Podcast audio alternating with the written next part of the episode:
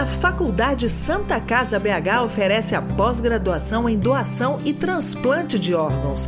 Acesse o site faculdadesantacasabh.org.br e saiba mais. Quebra-cabeça. Apresentação: Angélica Rod. A falta de informação e o preconceito são fatores que limitam e muito o número de doações, impedindo que muitas vidas sejam salvas. Ainda bem que nós temos o nosso time do grupo Santa Casa BH, que vai tirar todas as dúvidas e mostrar pra gente como é importante o ato de doar. Quem já assiste o quebra-cabeça já sabe da nossa brincadeira séria. A regra é clara. Eu chego com a pergunta e o nosso time diz se é mito ou verdade. Deixa rolar a vinheta que a gente já começa já já. Quebra-cabeça, uma websérie do grupo Santa Casa BH. Então vamos lá começar a brincadeira, hein? Primeira pergunta: se você quer ser doador de órgão, a primeira coisa a se fazer é avisar para a família. Verdade, né? Se você tem a intenção de doar os seus órgãos, você deve comunicar à sua família. Morte encefálica é igual a coma? Mito ou verdade? Mito, pois o coma é uma condição clínica onde o paciente não consegue manter o nível de consciência. Ele pode variar em vários graus das respostas de reflexo que ele tem. A morte cefálica é uma condição onde o paciente não tem nenhuma função cerebral. Ele não tem, além de consciência, ele não tem reflexos, ele não tem um comando do cérebro nos outros órgãos do corpo. Doação deixa o corpo deformado? Mito ou verdade? Mito: a doação é feita de forma segura, como qualquer outra cirurgia.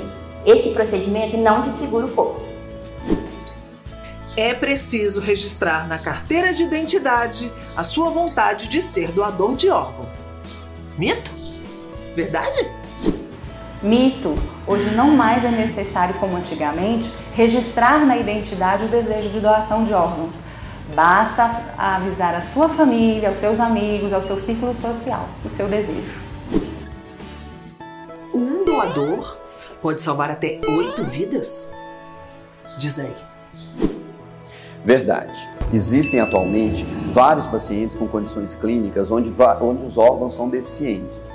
Essas condições já esgotaram a capacidade dos medicamentos, cirurgia e de tratamento possível e lhes resta a opção do transplante. Então, vários órgãos podem salvar a vida de vários pacientes neste momento. Quando você está guardando uma doação de órgão, a sua condição financeira é tão importante quanto a sua condição médica. Mito: independente da classe econômica ou social, todos os pacientes que aguardam por um transplante são inscritos em uma fila única e será considerado apenas a condição clínica do paciente e a compatibilidade entre doador e receptor. Só é possível a doação de múltiplos órgãos se for diagnosticada a morte encefálica. Mito ou verdade? Verdade. Na condição de morte encefálica, este doador ele pode doar rim, fígado, coração, pulmão e córneas e todos esses órgãos indo para cada paciente em específico pode salvar a vida de cada paciente que vai receber a doação. Gostou? Se você não assistiu o episódio anterior, então clique aqui para você assistir. Siga o canal da Santa Casa BH, comente e ative o sininho para receber os próximos vídeos.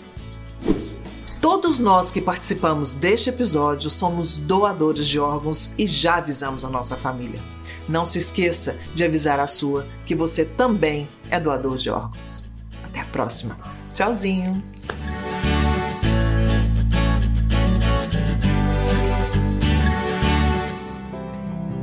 Participam deste episódio o Dr. Cláudio Dornas, presidente da CIDOT da Santa Casa BH, Daniela Alvarenga, psicóloga hospitalar e membro da CIDOT, Andressa Ciúves, enfermeira e membro da CIDOT, Marina Ferreira de Oliveira, enfermeira e membro da CIDOT.